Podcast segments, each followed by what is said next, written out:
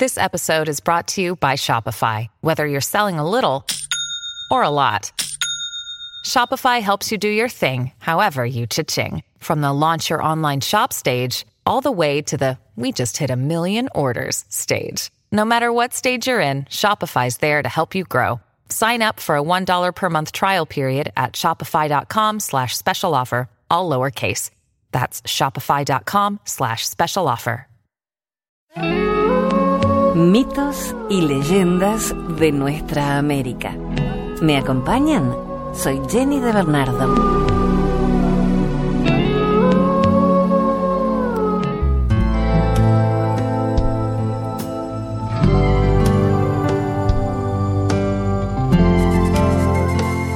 Gracias, muchas gracias por tu compañía. Gracias por acompañarnos con estos mitos y leyendas en Revolver Podcast y por escucharnos en iTunes. Todas las semanas te traemos mitos y leyendas de nuestros países, de nuestra maravillosa América. El mito es un relato de hechos maravillosos. Siempre está protagonizado por personajes sobrenaturales, dioses, monstruos, semidioses, héroes extraordinarios.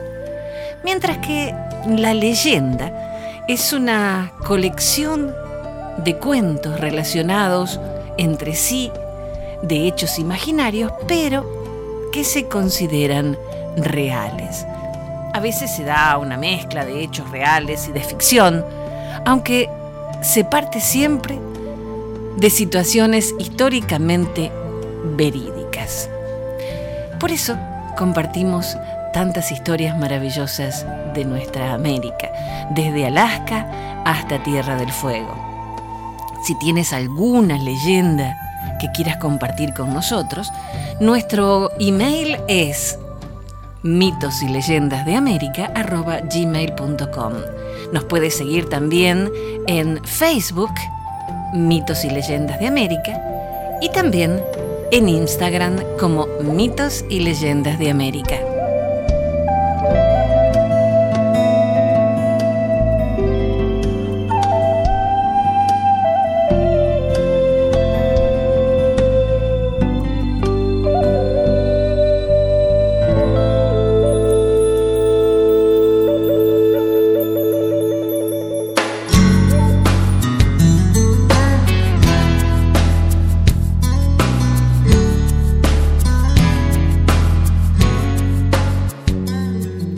Pensamos en la luna, pensamos en femenino, pensamos que es una mujer.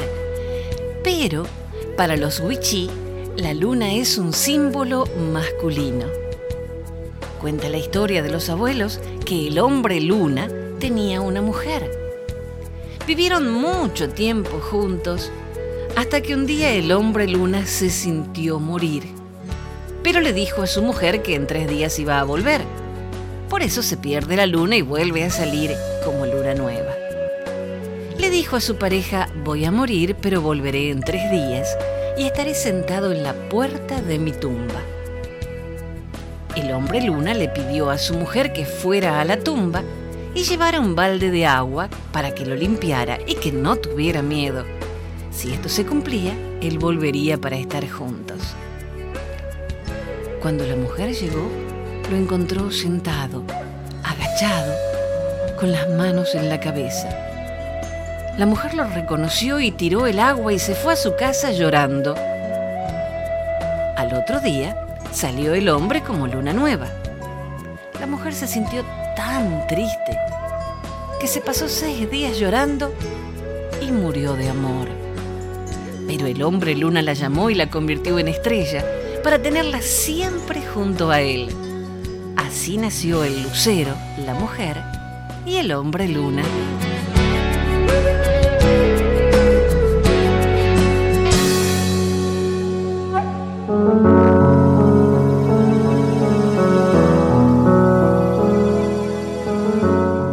Dicen los lakotas que existe una manera de vivir a la que llaman caminar en la belleza.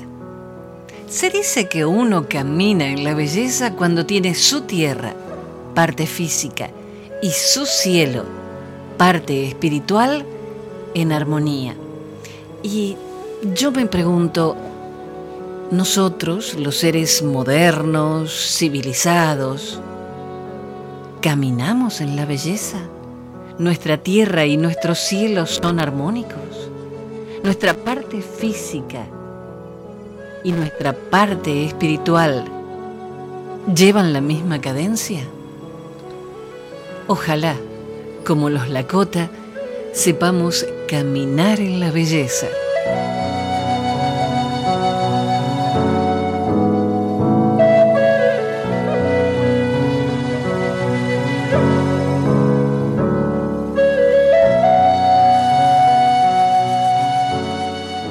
Vamos a seguir caminando en la belleza de los indios Lakota con esta leyenda del cazador de sueños.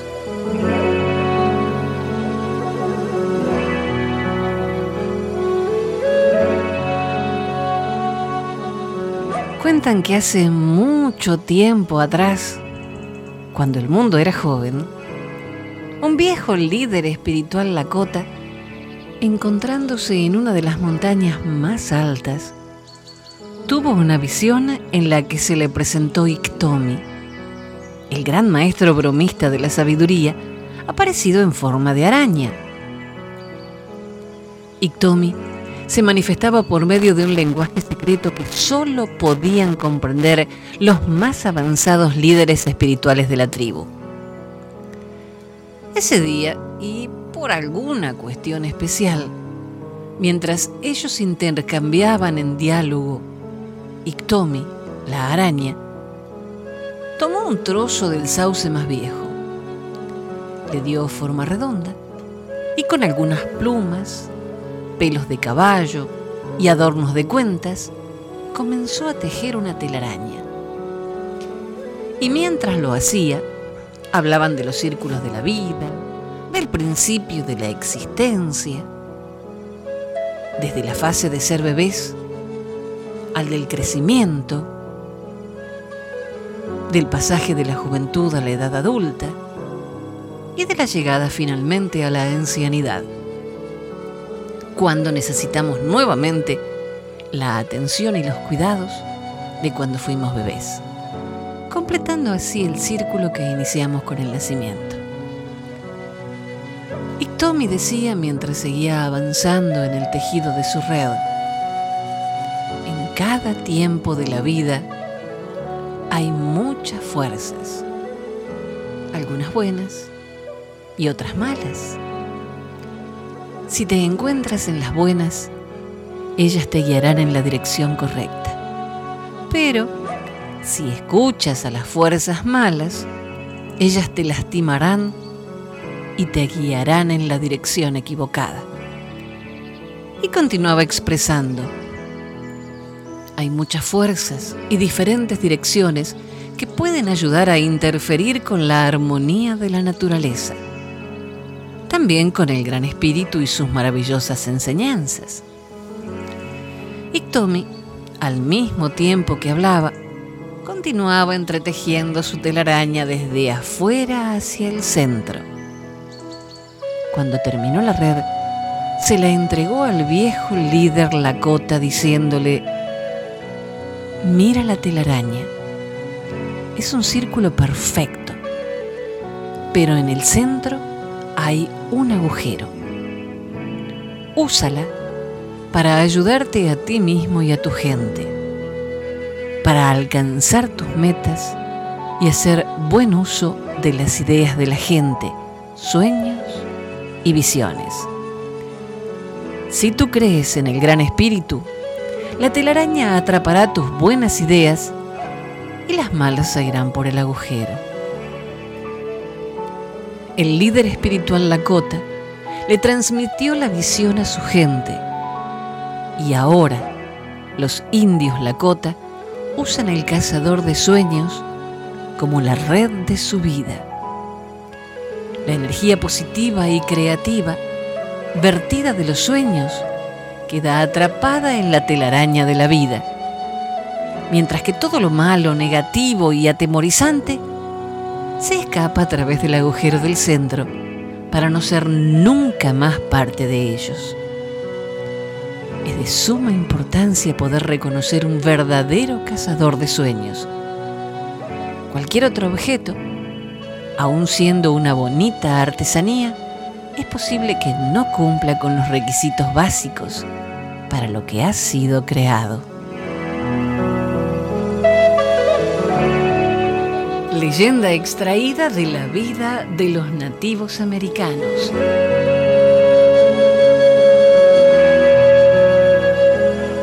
Nuestro agradecimiento a Causac por acompañarnos con su música en cada encuentro.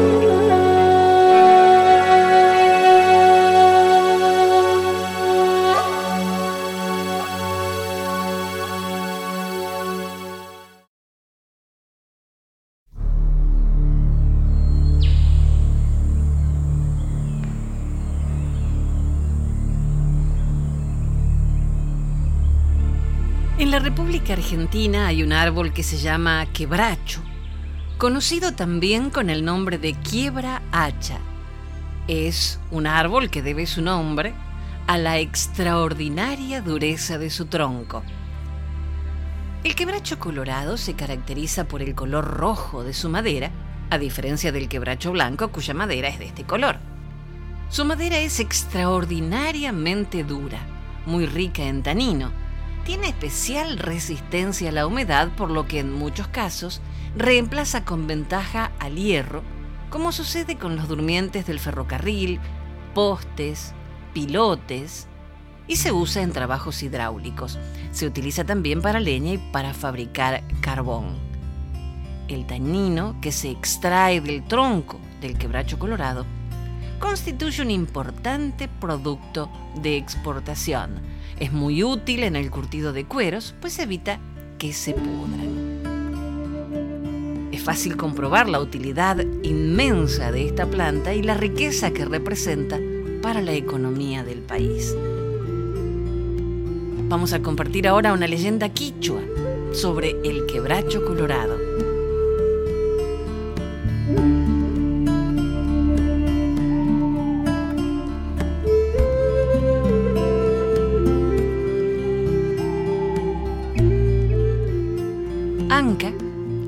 Cacique de una tribu quichua de las que ocupaban el territorio de Argentina, que hoy llaman Santiago del Estero. La selva, poblada por gigantes de troncos recios y grandes copas siempre verdes, de cuyas ramas colgaban como encajes las lianas y las enredaderas, les proporcionaba el alimento necesario para su subsistencia. El tacu, el árbol sagrado de los bravos indígenas, era la planta completa. El tacu es el algarrobo. Les daba sus bayas doradas que ellos transformaban en patay y en aloja, o que comían al natural gustando su sabor dulce y agradable. Anca tenía un hijo, Pucasonco, que quiere decir corazón rojo, que desde pequeño acompañó a los hombres de la tribu en las incursiones a la selva, en la casa del jaguar, del venado y del quirquincho, adquiriendo así una fortaleza física y una destreza como solo la vida sana, en contacto directo con la naturaleza es capaz de proporcionar.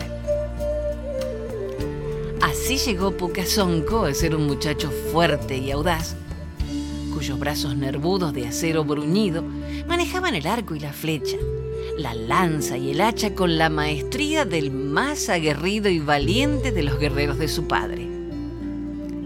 En las luchas contra otras tribus belicosas que pretendieron despojarlos de sus posesiones, el muchacho demostró su sin igual amor a la tierra de sus antepasados, dando pruebas concluyentes de coraje y de audacia. En tiempos de paz, la vida transcurría plácida y serena en el seno de la tribu de Anca, el cacique venerado por todos. Dedicados a labrar la tierra, a la tejeduría y a la alfarería, fueron sorprendidos por la infausta noticia de que importantes ejércitos de viracochas venían del norte en son de conquista. Los indígenas llamaban viracochas a los españoles. Interrumpieron entonces sus labores para dedicarse a trazar planes de acción tendientes a combatir al enemigo que se acercaba y cuyas armas ellos ya la conocían, parecían creadas por su pai, el demonio, para ayudarlos en sus conquistas. Anka llamó a su hijo. De que su edad y su precario estado físico le impidieran encabezar las filas de guerreros que combatirían a los extranjeros, pero confiaba en Pucasonco, que lo reemplazaría en la dirección de la lucha, pues unía a su bravura indómita una viveza y una perspicacia incomparables. Escuchó Pucasonco los sabios consejos de su padre y confiado y decidido a vencer en la contienda, partió con sus huestes en busca de los intrusos. Muchos tuvieron que luchar, pero al fin la astucia y su gran conocimiento del terreno lograron el triunfo sobre la inteligencia y la fuerza de los extranjeros que debieron retirarse impotentes para realizar sus propósitos. Pasó el tiempo.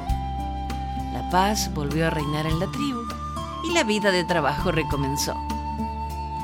El viejo cacique, cuya vida declinaba de día en día, sintió acercarse el final de su existencia. La alarma cundió entre los que lo rodeaban y de inmediato se envió a llamar al hechicero. Presto acudió el machi y bien provisto, tal como acostumbraba hacerlo siempre. A fin de dar visos de verdad a su tratamiento, recogía una piedrita, una espina, un gusano o cualquier objeto que le fuera posible llevar en la boca, y con él, así escondido, se presentaba ante el enfermo. Esto mismo hizo en la presente ocasión, en que llevaba debajo de su lengua, oculto a las miradas de todos, un gusano hallado junto a su toldo. Entró a la casa del cacique moribundo chupando la pipa que solo rara vez dejaba de fumar. Se acercó al enfermo y como si realmente conociera el mal que aquejaba al anciano, aplicó sus labios al pecho del curaca chupando con fuerza. Parecía que con esto bastaba para arrancar del cuerpo la dolencia que lo aquejaba. Después de realizar varias veces esta operación, se levantó. Acercó a su nariz polvo de semilla de cervil y aspiró con fuerza, lo que le produjo gran excitación y un estado particular. Parecía hallarse poseído por algún espíritu extraño. Hizo después diversos gestos, profirió gritos destemplados y elevó sus brazos con movimientos nerviosos.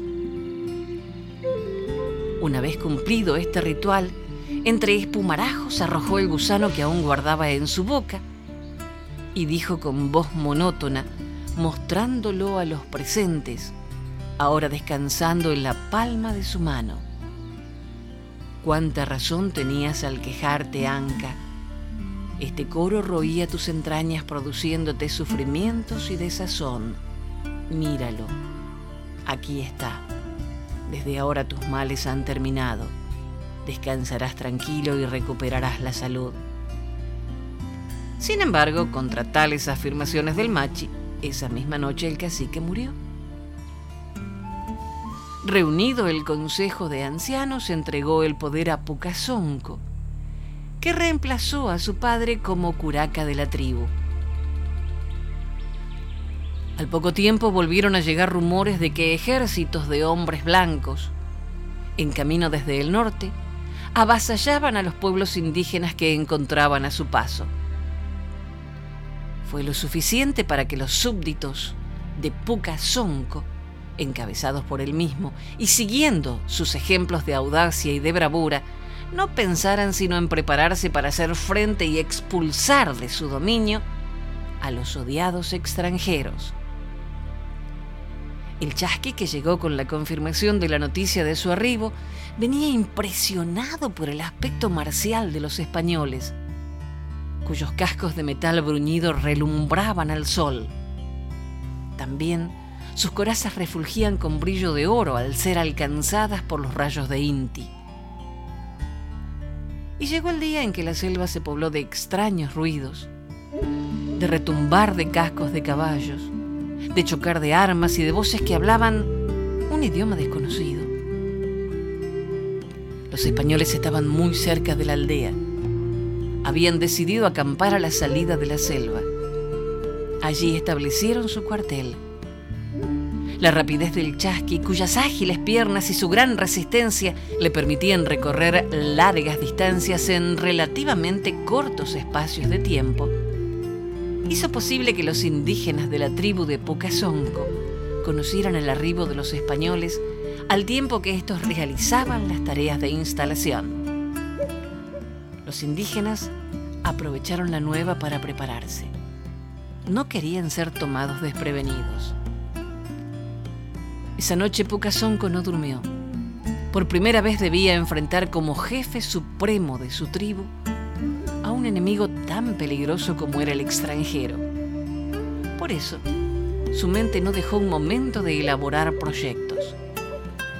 Deseaba salir airoso de tan difícil situación, salvando sus posesiones y el bienestar de su pueblo. Después de mucho luchar consigo mismo, decidió poner en práctica un plan audaz y por demás arriesgado, pero con el que le pareció tener más probabilidades de triunfo. Decidido llamó a los guerreros más importantes. Era medianoche y todos dormían en la aldea indígena. Cuando estuvieron reunidos, el curaca así les habló. Como lo afirmó el chasqui que vino del norte, un ejército de viracochas ha acampado a la salida de la selva, instalando allí su cuartel. Sin duda piensan atacarnos, dirigiendo desde allí las operaciones.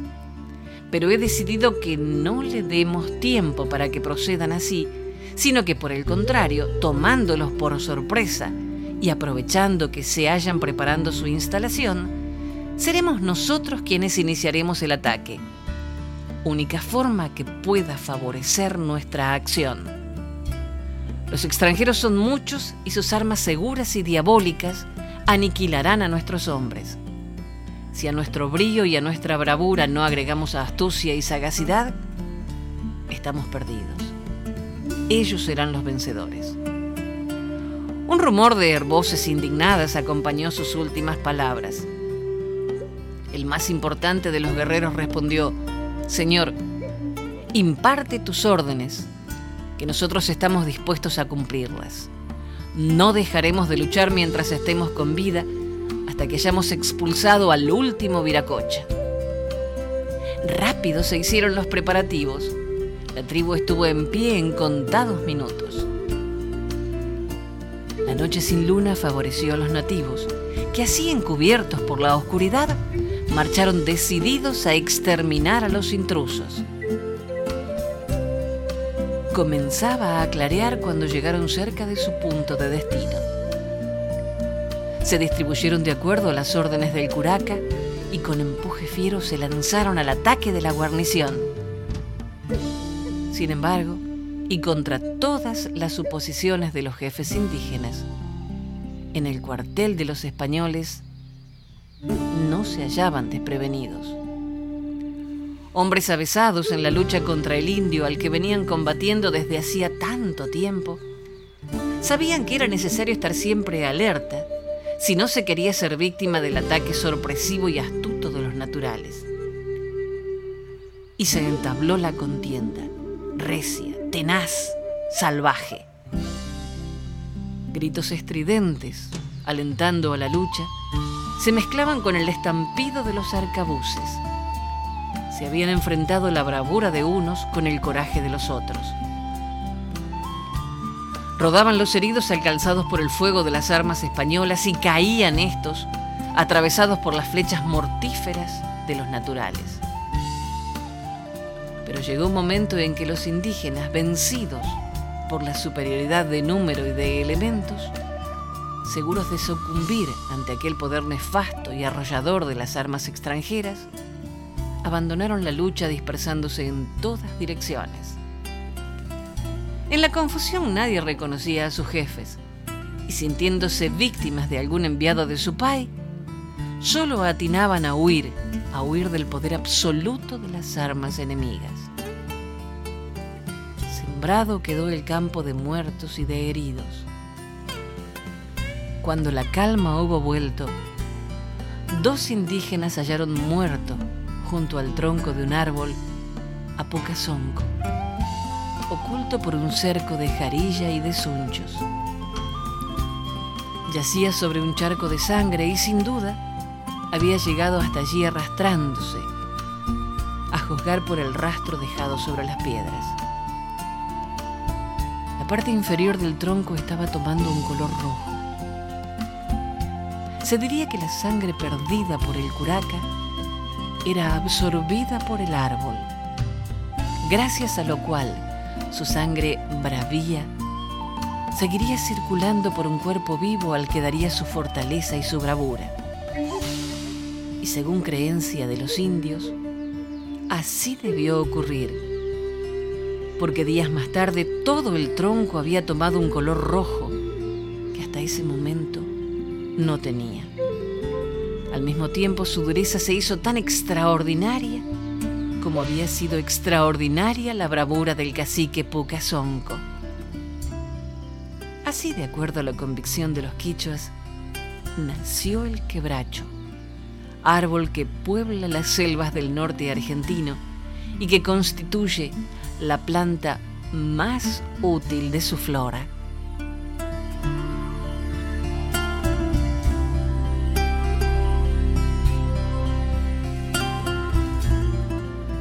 Extraído de cuaderno de cuentos y leyendas indígenas.